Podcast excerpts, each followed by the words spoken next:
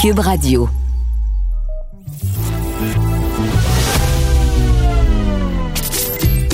Caroline Saint-Hilaire.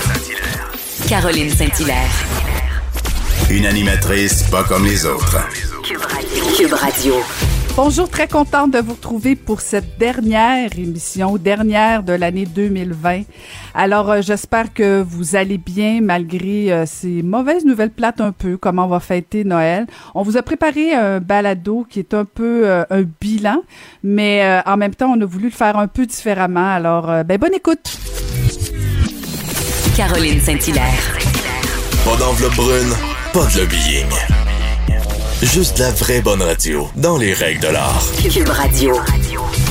C'est un peu le temps des bilans. On arrive à la fin de l'année, mais j'avais envie de faire quelque chose de différent avec euh, deux députés euh, qui ont deux styles complètement différents, mais qui, euh, chacune à leur façon, euh, ont fait les nouvelles, ont fait les manchettes. On va aller retrouver euh, la députée de Saint-Laurent, Marois Risky. Euh, bonjour. Bonjour. Et on va aller retrouver aussi euh, la députée de Joliette, Véronique Yvon. Bonjour. Bonjour. Alors, mesdames, euh, je commence avec euh, le fait que je vais commencer avec vous, Marois Risky, parce que vous avez fait à un moment donné les manchettes, euh, notamment sur, particulièrement sur les réseaux sociaux, parce que vous aviez avoué que euh, vous aviez une admiration pour Véronique Yvon. Euh, et c'est plutôt rare en politique qu'on avoue publiquement. On le fait des fois en privé, je l'ai fait moi dans le passé, mais publiquement de dire à une adversaire qu'on l'admire, c'est rare. Pourquoi vous avez fait ça? Ah ben c'est que c'était quelqu'un qui m'écrivait sur euh, Twitter puis j'avais vraiment juste répondu spontanément et jamais j'aurais pensé que ça serait devenu viral mais qu'effectivement tu sais j'admirais beaucoup euh, Véronique Yvon puis quand moi j'étais arrivée en politique la vérité c'est que j'ai pas eu euh, le petit guide de la députée là j'étais arrivée en commission parlementaire études article par article puis euh, visiblement j'avais euh, probablement euh, besoin d'aide puis Véronique a, a jamais été une personne qui travaille seule dans son coin. Euh, des fois, euh, c'est elle d'ailleurs qui la première qui m'a donné le conseil. Elle disait, hey, si vote là, euh, demande à suspendre ton article. Moi, je savais même pas que je pouvais suspendre mon article puis aller à un, autre article. Alors, je trouvais que c'était vraiment une personne euh, qui est capable de, de faire rayonner tout le monde, puis qui, donne de bons conseils, même si c'est pas du tout dans le même parti politique. Puis rapidement, je trouve qu'il y a une belle harmonie qui s'est instaurée dans la commission en éducation.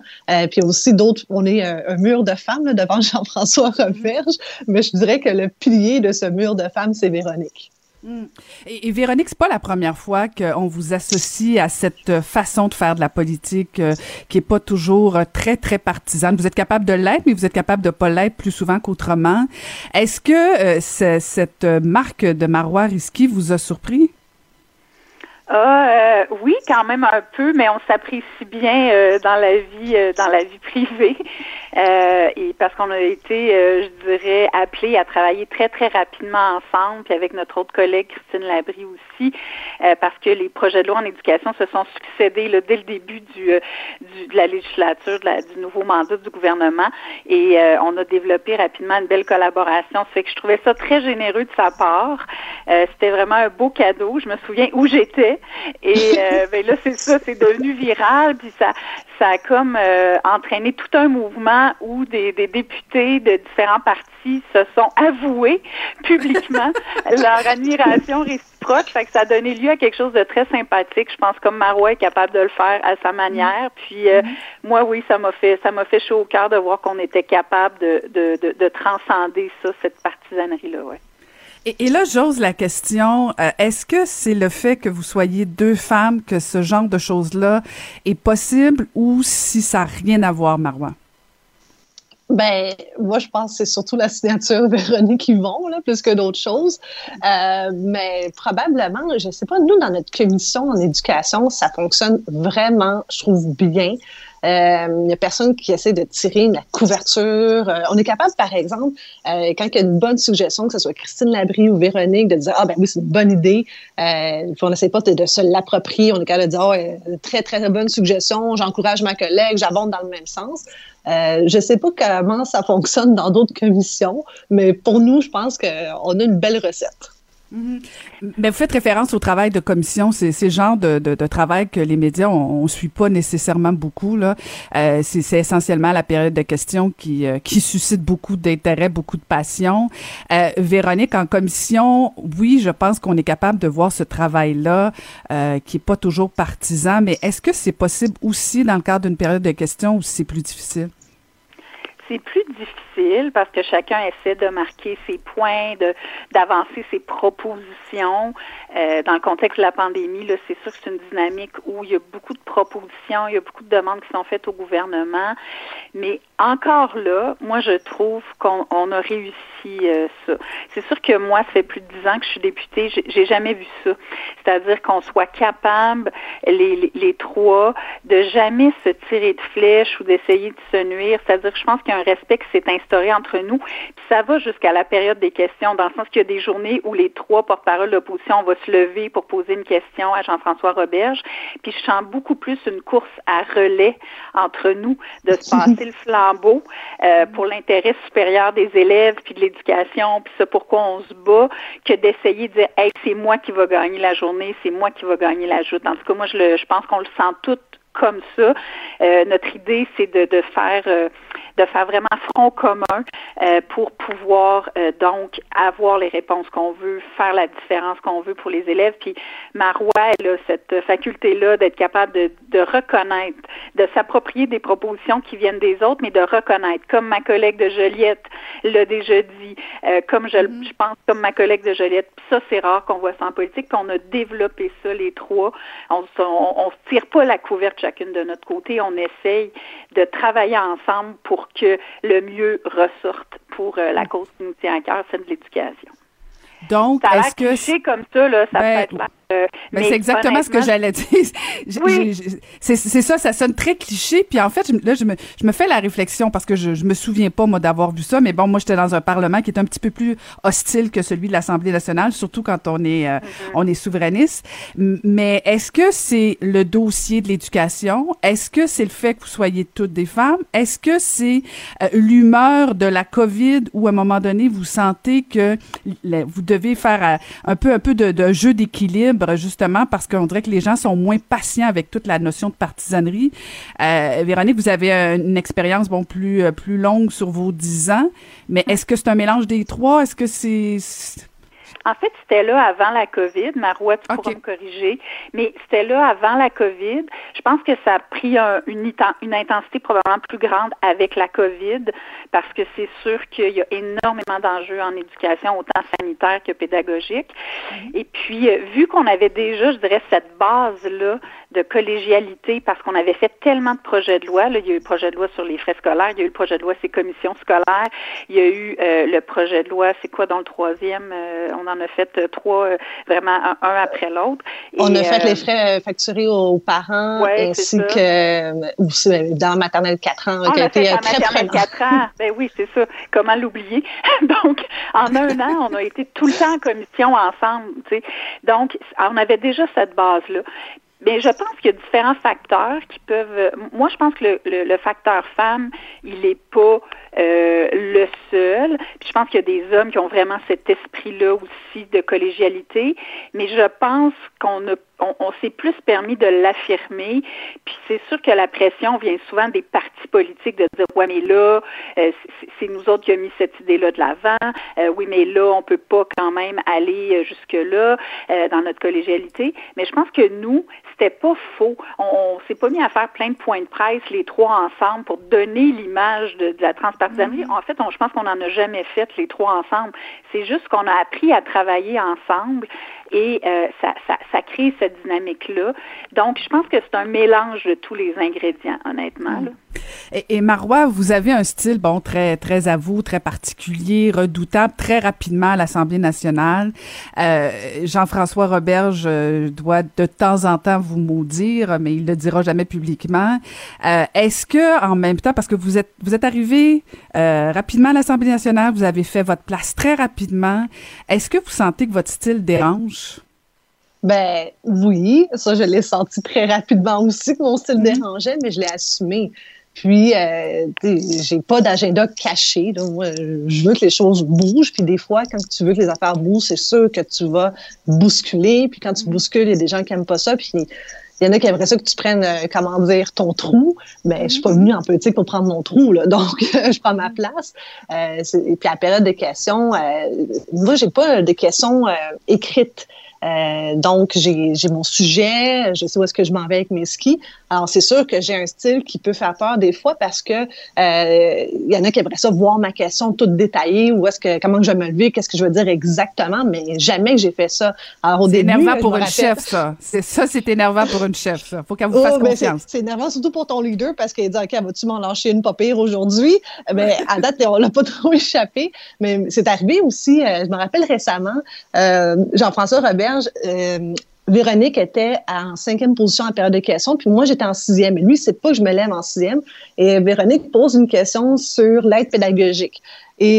Jean-François il répond quelque chose de complètement déconnecté. Il dit Je suis content que ma collègue de député de Joliette s'intéresse pour une fois euh, au, développppement pédagogique. là, moi, je me lève. Je, voyons donc, c'était parmi la première à le demander de l'aide pédagogique. Les, camps pédagogiques, c'est elle la première qui l'a demandé. Puis on parle du mois d'avril. Alors, ça, ça, aide aussi d'avoir de, de, la flexibilité. C'est que des fois, je peux aussi recadrer un, peu le, message de, de Jean-François Roberge. Quand il dit quelque chose que je sais que est complètement faux. Euh, je me gêne pas pour euh, des fois complètement modifier ma, question, puis je fais un petit préambule au passage, puis après ça, je vais sur euh, la question principale que j'avais. Mm-hmm, mm-hmm. Véronique, Jean-François Roberge a, eu une session, disons-le, franchement difficile. Est-ce que est-ce que c'est l'homme de la situation ou si vous pensez que ses heures sont un peu comptées? Ben c'est ça. Moi, je veux comme pas le j'ai pas envie de mettre tout le focus euh, juste sur la personne de Jean-François euh, Roberge, dans le sens où je trouve que si on fait ça, ça va détourner l'attention. Je trouve qu'il y a tellement d'enjeux en ce moment en éducation que je veux qu'on s'occupe des enjeux. Est-ce que c'est facilitant? La réponse c'est non. Mais je me dis, il peut pas être tout seul là-dedans. Il y a tellement de problèmes en éducation, on réussit tellement pas à avoir euh, les mesures qui devraient être mise de l'avant de manière urgente. C'est tellement difficile d'avoir de la transparence que je me dis, il y a quand même ses collègues, il y a un premier ministre au-dessus de lui. Comment ça se fait que euh, il y, a personne qui a l'air de dire on prend le taureau par les cornes en éducation? Mais mm. ce qui est certain, c'est que c'est le jour et la nuit euh, travailler avec différents ministres. Puis moi, je l'ai vu, j'ai travaillé avec Jean Boulet, par exemple, pour la question de la réforme du congé parental, complètement différent, information donnée, euh, tout, tout ce qui va être débattu. Rapidement, on s'est assis ensemble quand j'ai soulevé des questions pour les parents adoptants. Euh, même chose avec Mathieu Lacombe en famille. Donc, à un moment donné, il y a des ministres qui ne semblent pas comprendre que de collaborer avec les oppositions, ça les aide eux, ça les aide à faire atterrir leurs affaires, ça les aide à avancer. Quand tu as une opposition qui sent qu'elle est impliquée, qui est capable d'influencer les choses, ça fait toute la différence. Puis c'est les Québécois qui sont gagnants au bout du compte, puis ils sont reconnaissants de ça. Fait que ça, c'est quelque chose. Moi, j'ai été ministre très peu de temps, mais que euh, qui, était important pour moi, puis j'ai trouvé que ça donnait des résultats. Fait que c'est quelque chose que je m'explique mal. Les ministres qui ont de la difficulté à être dans l'ouverture des propositions euh, des autres partis. Hmm. Marois, on a parlé beaucoup de COVID cette année, bien sûr, de pandémie, euh, euh, de la gestion des CHSLD. On a parlé d'éducation. vous et Véronique, Christine Labrie, bon, tout le monde, vous avez posé plein de questions. de quoi on n'a pas assez parlé, selon vous, cette année à l'Assemblée nationale? Ah, moi, je vous dirais, là, euh, en éducation principalement, euh, l'autre anglement, c'est vraiment toute la question de réussite éducative. Parce que c'est vrai qu'on a mis beaucoup l'emphase sur les règles sanitaires, puis ça a été vraiment une grosse claque quand on a vu que c'était 30 à 50 des élèves qui étaient en situation d'échec au Québec.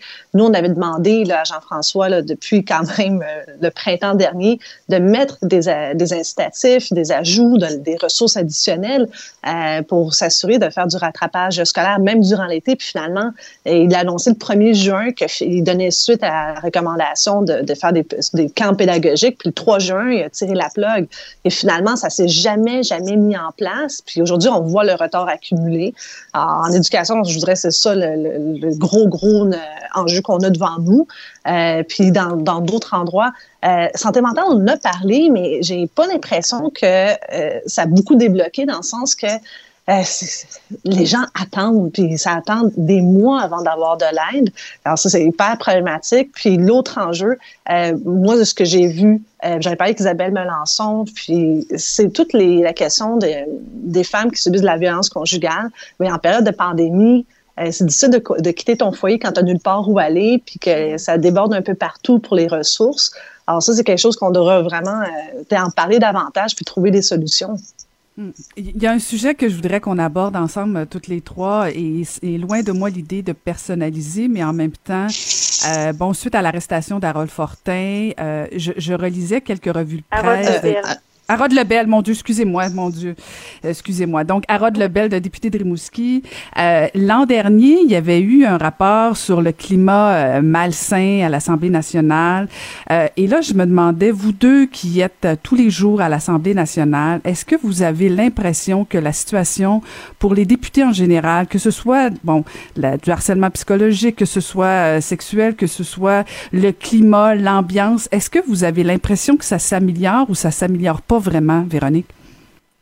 Moi, en disant, euh, je pense que ça s'améliore. Donc, euh, il y a moins de, de mononcles ou il y a moins de mononcles qui se permettent d'être des mononcles. Donc, euh, mm. ça, je vois, je vois une différence, je dirais, dans le dans le petit sexisme ordinaire plate du quotidien. Là, mm. je vois je vois une différence. Je vois que l'Assemblée nationale a réalisé que c'était un enjeu partout au Québec, que euh, on pouvait pas être exempt de se préoccuper de ça. Donc, euh, euh Marise Gaudreau, par exemple, avec des collègues de tous les partis, ont piloté une politique contre le harcèlement.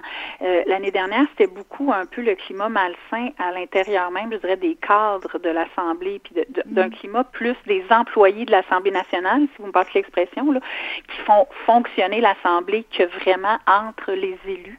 Mm. Mais euh, faut être extrêmement vigilant parce que je pense que dans tous les lieux de pouvoir, puis des lieux qui ont été euh, forgés par des centaines d'années où il y avait juste des hommes, il y a comme des manières de faire qui sont encore ancrées, qui sont décalées euh, à certains égards de, de, l'évolution de, de, notre société. Puis euh, ça, ça, fait en sorte qu'il y a des comportements qui sont parfois vus comme tout à fait banals et qui, euh, dans le fond, euh, datent parfois d'un autre âge. Puis euh, je pense qu'il faut, il faut demeurer extrêmement vigilant. Puis cette semaine, ça nous a montré que tous les milieux, il n'y a aucun milieu qui est exempt de, d'allégations de, de, violence sexuelle. Puis il faut, il faut prendre ça vraiment, vraiment, je pense, comme élue, mais avec nos collègues masculins aussi très au sérieux. Ben, je vous remercie infiniment. C'est malheureusement tout le temps. J'aurais pu continuer une heure à vous jaser. Euh, je sens que les, je, sens que les gens auraient bien aimé jaser avec vous, prendre un petit café, jaser avec Marois Risky, Véronique Yvon. Je vous souhaite de joyeuses fêtes et euh, je nous souhaite euh, encore plus d'exemples comme ça, non partisans. Ça fait du bien, même si de temps en temps, une bonne joute parlementaire, ça fait du bien. Mais de, de bons échanges cordiaux, je pense qu'on y gagne tous. Merci infiniment, vous deux. Merci. Merci de votre intérêt. Merci beaucoup. Merci beaucoup. C'était Marois Risky, député de Saint-Laurent, et Véronique Yvon, Yvon, pardon, député de Joliette.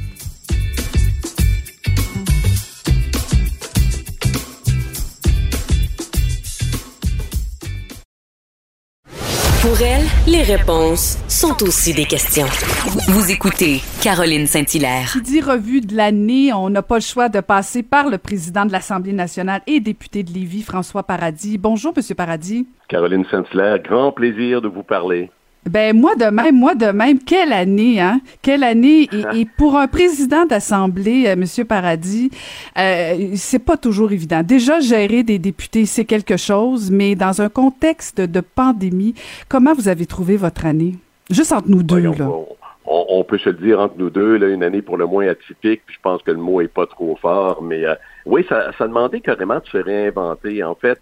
C'est peut-être l'aspect euh, l'aspect positif d'une crise qui a demandé un effort d'adaptation à tout le monde, c'est de, de se retourner vers des alternatives pour continuer à garder la démocratie vivante parce que c'était un véritable défi. Ça a été un défi pour euh, le parlementarisme en général, pour les groupes parlementaires représentés également, pour nos façons de faire, pour les commissions parlementaires, pour nos travaux à l'international, parce que vous le savez, Caroline, on a à l'Assemblée nationale du Québec des relations étroites avec beaucoup de parlements à travers le monde.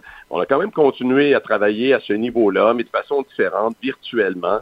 Alors, moins de présentiel, plus de virtuel. Les commissions parlementaires ont quand même eu lieu. J'ajoute à ça toutes les mesures prises pour éviter qu'il puisse y avoir une propagation du virus euh, à l'Assemblée nationale, alors comme partout ailleurs, hein, de, la désinfection, nombre réduit de, de, députés au Salon Bleu, ce qui ne s'était jamais fait, principe de vote différent également, des ententes entre les groupes parlementaires. Fait que ça, ça vraiment, ça nous a forcé globalement, je pense pas, pas seulement nous, mais tout le monde, à se réinventer un peu. Mm. Mais quand vous comparez votre votre première année versus bon la deuxième, euh, au-delà là de bon bien sûr des mesures sanitaires tout ça, est-ce que vous avez senti chez vos collègues euh, une, une approche différente euh, au niveau tant de, de la joute parlementaire que qu'on voit à l'Assemblée nationale? Euh, Est-ce que vous sentez qu'il y, a plus une sensibilité de moins tomber dans la partisanerie ou si au contraire vous voyez pas de différence du tout? Non, il y en a une. Hein. Ça, ça, reste du joute parlementaire, vous venez de le mm-hmm. dire. Alors, à un moment donné, au Salon Bleu, on peut pas complètement mettre de côté euh, toute la notion de, de, de euh, d'émotion, de, de, sensibilité. Bon, alors euh, c'est évident qu'à un moment donné, ça peut se refléter dans les débats. C'est arrivé à quelques occasions, mais je pense que plus que jamais, euh, tous les groupes parlementaires, les parlementaires dans l'ensemble, ont exprimé à de nombreuses reprises le souhait de faire en sorte que nos travaux, dans le ton, dans l'attitude, dans la façon de dire aussi, puissent changer un peu. Vous quand on entre au Salon Bleu, puis c'était souvent, moi, ma, ma, réflexion, quand on arrive au Salon Bleu, au-delà des autres démarches, des rencontres qu'on a avec les différents partis sur différents projets ou des choses qui se préparent, mais au Salon Bleu, on se dit, il y a des gens qui nous regardent, il y a des gens qui nous écoutent. C'est une partie euh, du, du, parlementarisme très médiatisé. On est dans une pandémie où tous trouvent ça pas facile où des mm. gens financièrement vivent des difficultés, ou en couple, c'est pas nécessairement facile, où la présence des enfants, puis les efforts soutenus euh, sont pas non plus évidents. Puis là, on est obligé de changer nos, nos petites routines du quotidien. Alors, on a un devoir de, de performance, mais aussi de réponse, puis d'avoir un, un, devoir d'exemple également. Hein. Si on veut mm-hmm. échanger sur des sujets qui sont sensibles, puis qu'on souhaite qu'à la maison, ça se fasse de belle façon quand, quand, on entame des grandes discussions autour de la table, bien que maintenant les groupes soient un peu réduits à la maison également. Mais je veux dire, il faut aussi donner l'exemple. On est capable de faire avancer des choses. On est capable légitimement de poser des questions. On, on a droit à de la rigueur. On a le droit à de la vigueur également. Mais le ton, l'attitude, les mots utilisés, c'est important. Puis j'ai senti que souvent, au, au plus dur de la pandémie, quand les gens se questionnaient, on, on avait ce, cette sensibilité-là de faire mm. en sorte qu'on reflète que devraient être des discussions qui mènent à des solutions. Et je pense que ça s'est fait également. Oui, je l'ai senti, mais ça n'enlèvera jamais, Caroline, que ça reste une joute. On ne sait jamais ce ben qui peut se passer. Puis c'est le jeu de l'équilibre, évidemment, de l'arbitre dans ça, qui doit aussi équilibrer puis juger. Hein. C'est une question de perception, c'est une question de jugement. C'est pas nécessairement noir et blanc, mais dans la bonne foi, dans la meilleure façon possible. Euh, parce que la présidence, elle représente tous les parlementaires. Alors, c'est important d'avoir cette, cette façon de voir là. Puis je pense qu'on on y arrive et on se bonifie tout le temps. Mais d'où l'importance euh, d'un bon arbitre, justement. Vous faites euh, référence à ce rôle-là que vous occupez.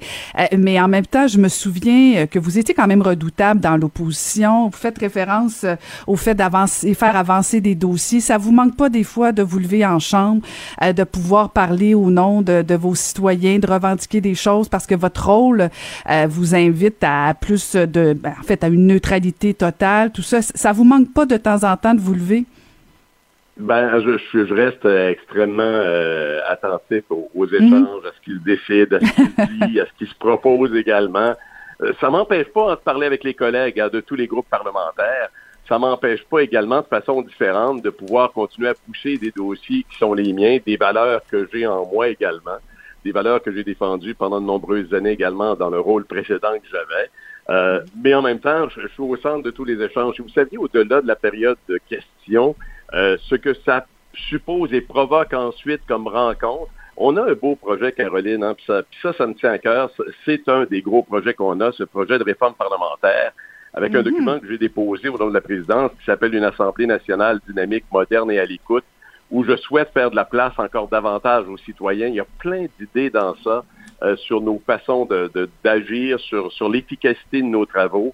Euh, sur le, le temps euh, octroyé aux uns aux autres, mais aussi une place de plus en plus importante pour euh, monsieur et madame qui suit ce qui se passe également puis au Parlement. J'ai même un projet là-dedans de questions citoyennes au Salon Bleu. Il y a, il y a plein, plein de choses d'innovation. Et ça, c'est un gros défi qu'on a pour la rentrée en 2021, de porter cette réforme-là avec tous les groupes parlementaires. Ça, ça doit se faire de façon consensuelle et conviviale on m'a chargé de chapeauter cette réforme-là. Alors, je pense que ça, c'est des beaux projets. Mais voyez-vous, j'arrive à m'impliquer quand même. Mais c'est vrai que de temps en temps, j'aurais peut-être un petit mot à dire, mais je me fais, je me fais violence tout doucement. Je, me, je, me, je m'oblige à mon devoir de réserve. Euh, euh, j'ai envie de vous poser une question, puis je, je, je, connais un peu votre sens de la diplomatie, mais, mais c'est qui le député qui est le plus indiscipliné, qui vous fatigue le plus, là? Bah, il y a personne qui me fatigue. non, mais fatigue, fatigue le président, pas la personne. Ça serait, ça serait trop fatigant si je me laissais fatiguer. Mais euh, ben, tous les députés ont, leur couleur. puis vous comprendrez fort bien, puis je sais que vous comprenez fort bien que je vous donnerai pas de nom, mais je peux vous dire que je, je, les connais pas mal tous, euh, les députés, mes députés. Et euh, je sais pas mal la tangente que les choses peuvent prendre quand quelqu'un prend la parole. Mais encore là, j'ai mes petits trucs. Hein. Je suis toujours assis sur le bout de ma chaise. Hein. Vous aurez peut-être remarqué. Ben assis sur le bout de ma chaise, le regard très dirigé vers celle ou celui qui parle, parce que je pense qu'on a, on a une obligation d'écoute extrêmement importante, bien sûr. Et puis, euh, des fois, dans les yeux, euh, je, peux, je peux faire des, des, des, petits signaux sans avoir de, de gestes ultimes à poser, mais je, je, pense que je connais bien ma, je connais bien les équipes sur, euh, sur la glace, comme on dit, pour revenir mm. à la référence de l'arbitre de sport. Et, et là, c'est le temps des fêtes. Bon, ça va être un temps des fêtes, euh, disons, euh, plus plus différent, différent des autres années. Qu'est-ce que vous allez faire, vous? Comment vous faites pour décrocher, Monsieur Paradis? Ben, c'est un temps des fêtes qui est pas facile. Puis même, je parlais avec ma conjointe, on parle, on, on, se questionnait sur les parents de Brigitte qui sont âgés. Bon, maintenant, on sait la, possibilité d'avoir une personne qui vit seule dans une bulle familiale. Moi, je suis très attentif à, ces changements-là qui font que trop souvent, on, grossit la problématique de l'isolement. Je pense qu'on a un travail à faire. Ce sera des fêtes différentes. Mon, mon piston est venu chercher ses présents de Noël. Euh, je dis mon il y a 30 ans, mais euh, c'est présents de Noël que j'ai laissés à l'extérieur de la maison pour qu'il les prenne pour pouvoir les ouvrir chez lui dans sa petite fête euh, également minimaliste aussi. Mais oui, ça change des choses, mais d'autant plus, je pense que chaque fois qu'on dira à quelqu'un euh, joyeuse fête, puis du bonheur, puis que les choses changent, tout ça, je pense qu'il va y avoir une espèce de d'urgence de, vérité dans ces messages-là. Puis je pense qu'on doit savoir dire les choses, utiliser les, bons mots, mais réconforter autour de nous. Bon, ça va être des fêtes euh, aussi, euh, bon, avec ma conjointe, évidemment, on, on verra pas les gens qu'on était habitués de voir. Euh, mais on s'est permis des petites, des petites surprises, des gâteries, des, des bons petits soupers déjà réfléchis. Comment, jeux vidéo, vous êtes pas un, vous êtes pas un joueur, vous? Ben oui, ben j'allais vous le dire là. Moi, je me suis ah! payé un cadeau avant le temps. J'ai ma PS5 déjà, moi là. fait que je suis, je suis au top, au top des jeux vidéo. Alors, euh, je m'enfuis un peu à travers des, des jeux ah! vidéo comme ça. Alors, ma PS5 sert bien. Vous savez que je je m'amuse beaucoup sur mon sur de, sur de la, avec la percussion. J'ai un drum bass, j'ai un can, j'ai euh, des instruments de percussion. Alors je me, je me défoule un peu là-dessus. Euh, donc euh, puis la lecture, puis le cinéma, puis les, les, échanges comme on fait là. Alors bref, on va se faire un, beau temps des fêtes différent, mais celui qu'on vivait précédemment va assurément revenir. On ne peut que se souhaiter le meilleur pour 2021. Ben on vous le souhaite tout autant. Merci infiniment d'avoir pris le temps de me parler. Un grand plaisir. J'en profite pour vous offrir aussi de, bon, les souhaits de joyeuses fêtes à tous ceux qui nous écoutent, aux parlementaires qui sont là, que je côtoie tout le temps, mais aux Québécoises et aux Québécois. Ayons de penser pour ceux qui passent ça difficilement. Puis chaque petit moment intéressant qui nous fait sourire, gardons-le en mémoire. 2021 euh, arrive, on, va passer au travers, mais 2020 euh, nous a prouvé qu'on est tous capables du plus grand des. Merci infiniment. On vous en souhaite tout autant. C'était François Paradis, le président de l'Assemblée nationale et député de Lévis.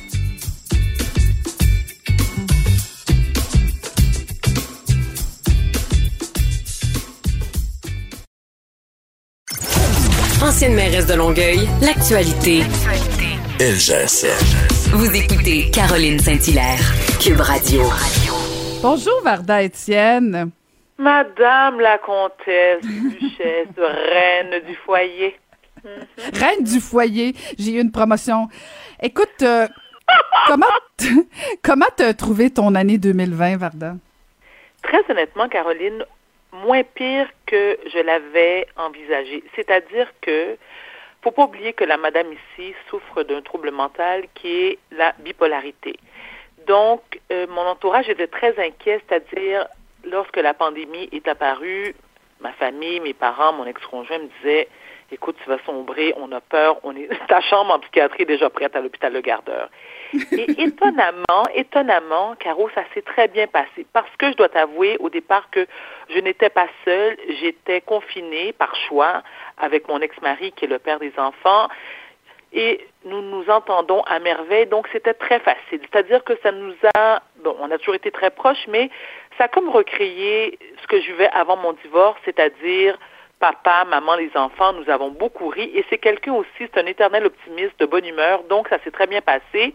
Et chacun respectait son espace, c'est-à-dire que bon, il y a des moments, moi, j'avais besoin de me retrouver seule dans la maison, dans la maison, et les enfants allaient, bon, dans leurs airs, euh, euh, respectifs.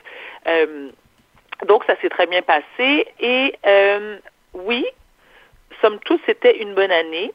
Je te dirais aussi que dans mes meilleurs moments, dans les circonstances, je trouve, malgré certaines critiques de ses détracteurs, que notre premier ministre François Legault a bien géré la crise. Parce que n'oublie pas que c'est une pandémie, c'est une première, personne n'avait vécu auparavant, et c'est facile de dire, ouais, ben là, il a mal fait ça, il a mal fait ça. Oui, mais ça n'avait jamais été vu, c'est une première, donc je trouve qu'il a bien fait, et même le docteur Arruda, je trouve qu'ils ont bien géré. Moi, je me suis sentie en confiance, et je vais encore voter pour lui aux prochaines élections. Ah oui. Ouh, j'entends des criquets. Ah oui, non, non, j'ai dit ah oui, ah oui, mais non, je, je, je, savais, je savais pas que tu avais voté pour la dernière fois, alors euh, je l'apprends.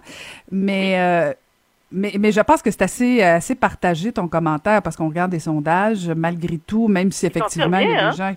gens. Ben oui, très populaire encore, là. Encore, et c'est tant mieux. Et je, je trouve qu'il a fait preuve d'un calme olympien dans les circonstances. il a mhm, mhm. été. C'est un bon père de famille. Bon, voilà, exactement, un très bon père de famille. Maintenant, si tu me permets, Caroline, je vais te partager aussi les pires moments de l'année. Suite à la pandémie, ben écoute, moi j'ai eu quelques suicides dans mon entourage. Hmm. Des gens qui sont pas nécessairement âgés, je te parlerai, je te dirais fin trentaine, début quarantaine. Euh, trois hommes, deux femmes tous des travailleurs autonomes qui n'ont pas pu surmonter, ils ont ils ont pas pu remonter la pente, c'est-à-dire que ça a été très très dur parce qu'ils ont perdu quasiment tout, que ce soit euh, leur commerce, euh, ils se sont séparés de leur conjoint. Tu vois, moi je me suis divorcée pour la deuxième fois et c'était très libérateur pour moi l'année 2020 dans les circonstances, mais ça m'a énormément affectée. Et je te dis aussi, je te dirais aussi, ce qui m'a énormément déçu, ce sont surtout les complotistes que ceux, que j'appelle les covidios qui euh, qui soit refusent de porter le masque, soit qui blâment le G5, Bill Gates, la mer morte, euh, les nuages dans le ciel, et qui ont fait en sorte, en grande partie, qu'on est encore dans dans dans dans dans, dans la situation dans laquelle on est présentement, c'est-à-dire que les cas n'ont malheureusement pas diminué, au contraire, ça augmente, qui fait aussi peut-être en sorte qu'on ne peut pas passer Noël avec des gens qu'on aime. Ça, ça m'a beaucoup déçu beaucoup, beaucoup, beaucoup déçu de la, de, la population parce que je me disais, bon, on est tous dans le même bateau, euh, on devrait faire preuve de solidarité, de compréhension, d'empathie, parce qu'on a quand même aussi, il y a eu beaucoup de morts, beaucoup de gens malades, mais il y a du monde qui en avait absolument rien à foutre, qui ont préféré faire à leur guise, puis disaient, ben non, mais écoute, moi, le masque, je crois pas à ça, puis euh, je vais faire des parties pareilles dans ma cour, puis je vais recevoir à la maison comme si de rien n'était. Tu sais, les délinquants, les délinquants mm-hmm. du système, ça, ça m'a beaucoup, beaucoup, beaucoup déçu. Mais je te dirais que on devrait, tous ceux et celles qui ont eu, ben, que ce soit toi, moi, puis les autres, euh, Caro, qui, heureusement, n'ont pas été malades, qui ont passé au travers, à, travers cette année extrêmement difficile sur bien des plans, ben, on devrait dire merci la vie. Tu sais, moi, j'ai trois enfants, Caroline, tu sais, je cogne sur du bois, aucun des trois n'a été malade. Ma mère, Euh, et, mon père aussi, euh, et papa vit aux États-Unis, mon père vit à Atlanta, puis papa à qui je parle tous les jours me racontait, écoute, il était complètement découragé parce qu'il me disait, Varda, ça n'a pas de bon sens, comment que le monde peut être aussi délinquant, puis, tu sais, faire preuve de je m'en foutisme. Mes parents sont encore vivants. Ma famille proche, j'ai perdu personne de la COVID, moi. Donc, oui, je remercie la vie parce que ça aurait pu être pire. Mhm, mhm, mhm. Et euh, mes moments, euh, mes moments les plus doux, les plus faciles, c'est que, euh, sais, Caroline, j'ai, oui, j'ai travaillé moins, mais j'ai, avec mes contrats, j'ai quand même été capable, j'ai quand même été en mesure de de, de, de, faire face à mes responsabilités. C'est-à-dire que j'ai pas manqué de boulot, j'ai eu moins de contrats, oui, mais pas comme genre, tu sais, j'ai manqué de boulot au point que, tu sais, oui, j'ai eu recours à la PCU, mais pas longtemps. Tu comprends? Que ce soit la radio et, Caroline, on a travaillé ensemble, mais quel bonheur! Ça a été, as été mon coup de cœur de l'année. C'est tellement mm. agréable de travailler avec toi. Écoute, je, pourrais le faire les 50 prochaines années de ma vie. Non, je, je déménagerai pas en Estrie, là. Non, mais on n'est pas Et pas moi à Brossard non plus. Je le sais bien pour toi, c'est pas ce que tu penses. on peut, on peut se rencontrer à moitié chemin sur la 10. Eh oui, absolument absolument à une sortie quelconque, genre à Cowansville. Mais, mais ceci étant, je tiens vraiment à te remercier, Caroline, parce que c'est du bonbon travailler avec toi. Je te trouve brillante, allumée, classe, une comtesse. Imagine tous les choses. je veux dire, c'est pas souvent que je trouve je collabore avec des comtesses. Écoute, oui, mais là, je, je veux pas, c'est pas important euh, ce, ce, que, ce que tu penses de moi, même si c'est très, très, très gentil, dans le sens où on va pas s'étendre là-dessus.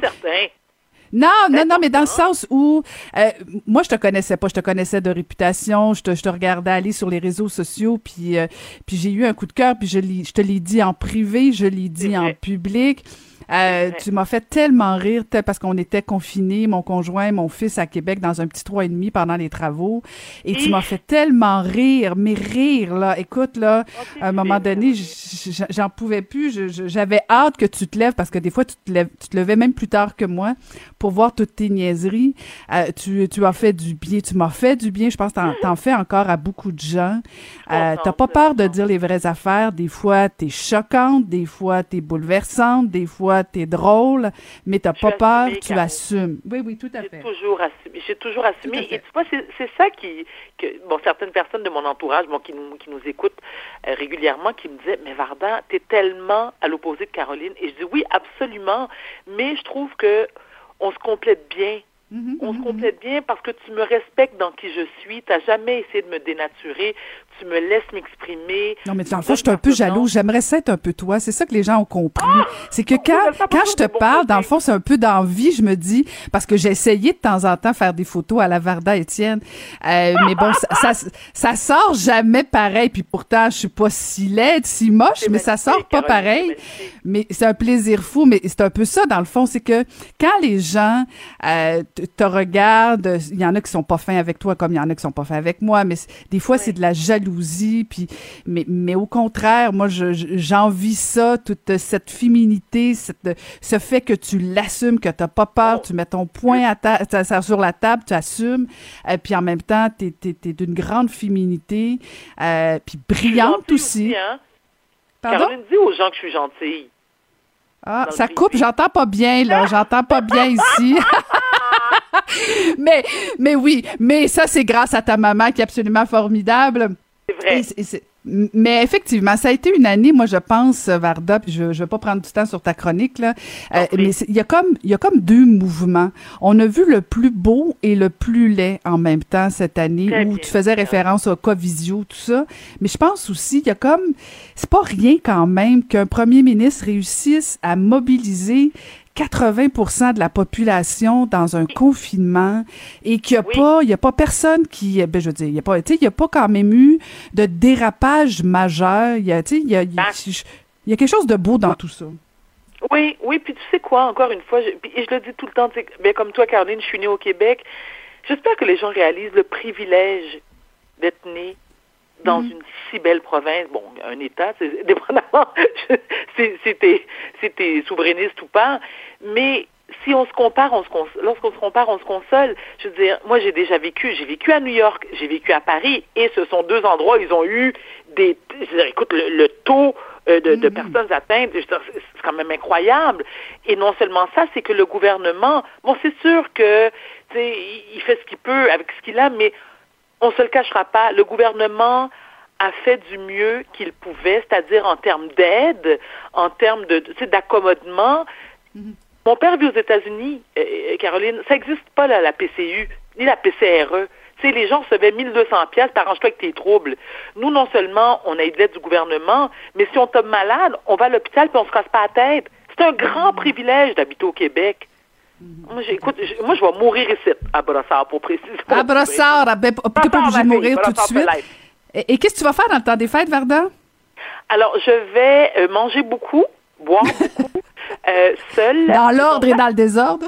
dans l'ordre et dans le désordre, en, écoute, entouré de mes enfants qui sont fabuleux, que j'adore, et mon ex-mari aussi. Et euh, je tiens à dire qu'on peut, c'est important à tous ceux et celles qui sont séparés et divorcés. C'est tellement important d'être en bon terme avec son ex. Je vous dis pas d'aller, tu sais, d'aller, d'aller, d'aller, euh, reprendre ah, du commune quand ça marche pas, ça marche pas. Mais ça facilite tellement la vie et surtout celle de vos enfants. Donc, j'en profite pour souhaiter à tous nos auditeurs, parce que toi, on va se parler pendant les fêtes, on le sait bien, mais à tous nos auditeurs, pardon, merci, merci de votre confiance, merci d'avoir été à l'écoute, et je vous souhaite, malgré les circonstances, les conditions difficiles, un magnifique temps des fêtes. Ben, je t'en souhaite tout autant, Varda. Repose-toi bien. On te regarde euh, sur les réseaux sociaux, toujours cette fabuleuse Varda. Et on se retrouve en début d'année 2021 euh, et on se fera, on se fera nos vœux pour euh, la prochaine année. Oui, ma chérie. Porte-toi bien, Caro. Merci beaucoup, Varda. Bientôt. Bye bye.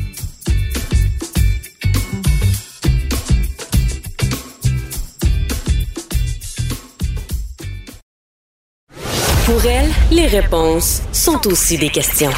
Vous écoutez Caroline Saint-Hilaire. On va aller retrouver notre collaborateur François Cormier. Bonjour François. Bonjour Caroline. Alors voici venu le temps des bilans et qui dit bilan, ben tu as fait un peu le tour de certaines questions de tes collègues journalistes et là on t'a demandé un gros travail là parce que de fouiller ça euh, toute l'année alors qu'il y avait pas mal de conférences de presse à tous les jours, gros travail de moine. Merci d'avance François. Alors on commence par quelle question? Hein? Tu sais que j'aurais, tu sais que moi j'aurais aimé. Euh, je, suis un peu un, fan de fichiers Excel, moi, et j'aurais aimé te faire te commencer ce bilan-là vraiment au départ et de mois en mois regarder les meilleurs extraits. Bon, cette semaine, je t'avoue, j'ai pas regardé toutes les conférences de presse, mais quand même, il y en avait en mémoire. Et, je commence avec un extrait qui date du 18 mars. Euh, c'est un extrait alors qu'au Québec, il y avait 94 personnes qui étaient atteintes de virus. On était rendu donc à moins de 100 et on écoute cet extrait-là. Pensez pas que les masques, c'est une solution miracle. Ce qui est important, c'est l'étiquette respiratoire sur les malades pour pas contaminer les autres et c'est l'hygiène des mains. Porter un masque, c'est mettre à, sa, main souvent pour ajouter le masque et on se contamine. Alors, le docteur Arruda qui nous disait que porter un masque, ça ne sert à rien, c'est une déclaration qui a fait vraiment réagir. Et est-ce que tu remarques la question dans cette euh, dans cet extrait-là? La question, non? Ben, c'est ça, il n'y en avait pas. C'était la belle époque où docteur... C'était la belle époque où docteur Arruda parlait sans arrêt. Écoute, écoute ça m'a marqué en écoutant les conférences de presse du mois de mars, là. Docteur Arruda parlait des 20 minutes non-stop à côté du premier ministre on voit en réécoutant ces, extraits de conférences de presse-là qu'il a vraiment beaucoup, euh, disons, euh, affiné le message et qu'il parle beaucoup moins qu'avant. On n'avait même pas besoin de, de, poser de questions pour avoir des réponses. Alors ça, c'était le 18 mars. Euh, le masque, évidemment, on en a parlé beaucoup, est venu à un moment donné au mois de mars, euh, au mois d'avril, pardon, où on a commencé à dire portez-le si vous vous sentez à l'aise. Et ça a suscité une question de Patrice Bergeron de la presse canadienne qui, euh, par la suite, a fait bien, a fait réagir bien des commentateurs. On écoute. Vous recommandez depuis donc vendredi dernier de porter le masque en société. Euh, l'usage commence déjà à se répandre, devient presque généralisé. Comment appliquer à ce moment-là la loi 21 qui impose d'avoir le visage euh, découvert pour recevoir des services publics? Est-ce que vous allez demander aux policiers aux infirmiers, aux enseignants de ne pas le porter ou le porter? Est-ce que votre loi devient caduque ou... Non il y a une situation qui est exceptionnelle. Les gens vont porter des masques pendant un certain temps, mais la loi 21 qui demande de ne pas porter de signes religieux va demeurer. Je pense, Caroline, qu'au au 27 avril, on n'avait pas encore réalisé l'ampleur du drame. En tout cas, si je me fie à cette question-là, la loi 21 et le premier ministre, il semble dire ça, hein? On s'en fout un peu, là, en attendant, là. On, a senti qu'il a tourné sa langue cette fois, là. Euh, écoute, le regard de François Legault au moment de cette question-là, et même lorsque le journaliste suivant pose une question, tu vois qu'il a l'air vraiment découragé de la question de Patrice Bergeron, qui était, euh, avec euh, tous les égards à mon collègue Patrice, qui n'était pas nécessairement sa meilleure au printemps. Euh, je t'emmène ensuite au 11 juin. Question encore à propos du masque qui a été posé à Dr. Arruda. Il y a des professionnels de la santé qui ont fait une sortie ce matin qui recommandent le port du masque obligatoire dans les lieux publics fermés ou fortement achalandés, surtout en regard d'une possible euh, deuxième vague. Est-ce que vous êtes d'avis que l'on devrait aller en ce sens? Écoutez, je pense qu'il ne faut pas l'exclure. Je ne vais pas dire qu'il faut l'exclure, mais actuellement, euh, on va regarder la littérature euh, et c'est des opinions d'experts pour qui on a du respect. 11 juin, Caroline. 11 juin et le masque n'était pas encore obligatoire. j'avais oublié à quel point ça avait été long avant que le masque devienne obligatoire dans les endroits publics. Hein. Ça a été euh, fin juin, début juillet. Euh, ça m'a vraiment étonné de voir qu'encore au 11 juin, on parlait de l'obligation du masque alors qu'on a l'impression que maintenant il est dans les us et coutumes.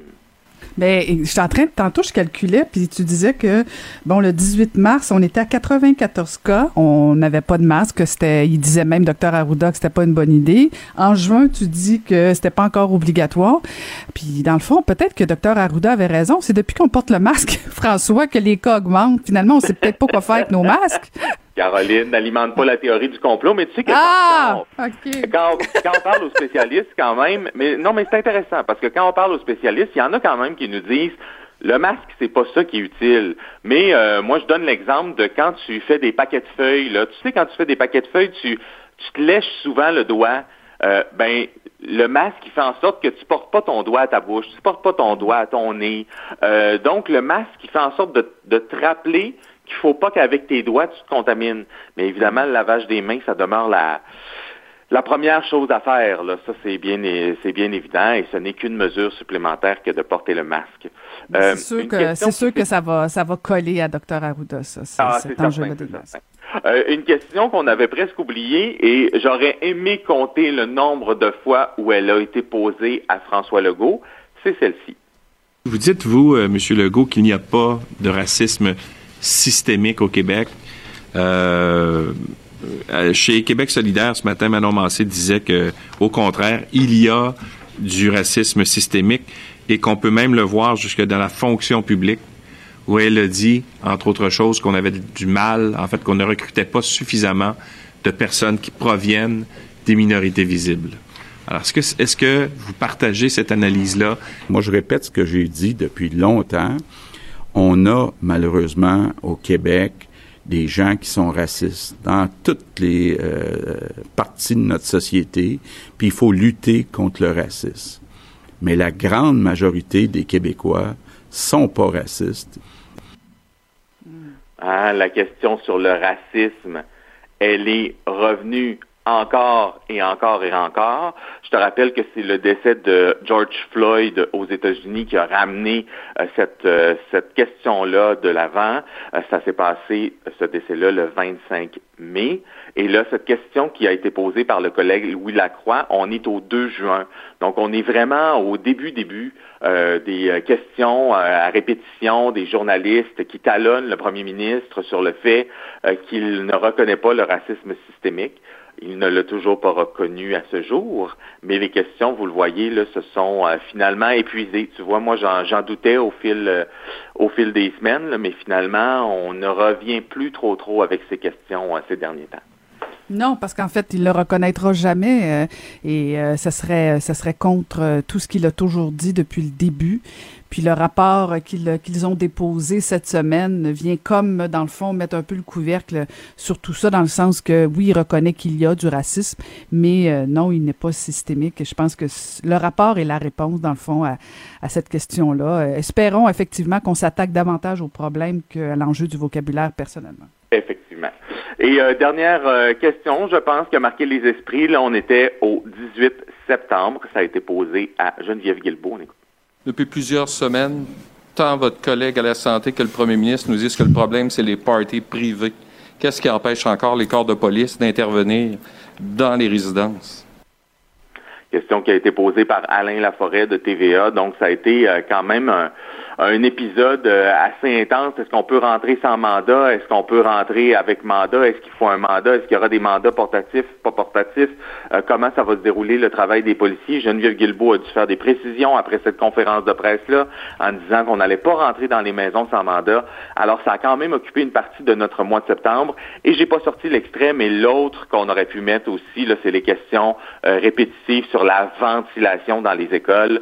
Ça, je pense qu'il faut absolument que ça fasse partie du palmarès parce que Jean-François Roberge et Christian Dubé et François Legault ont été talonnés encore et encore concernant la ventilation dans les écoles et c'est pas terminé. On est en fin, euh, on est en fin d'année 2020.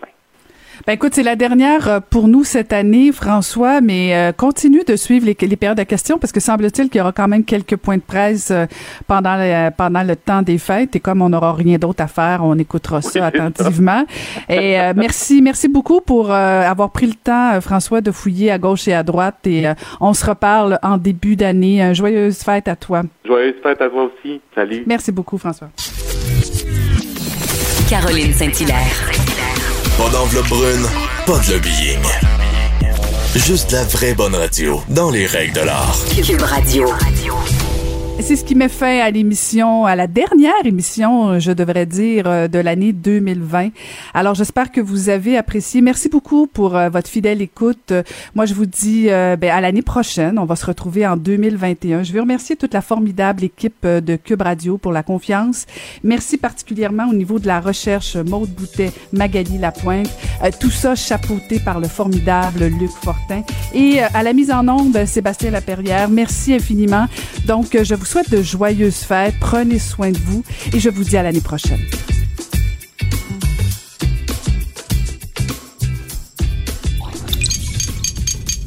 Cube Radio.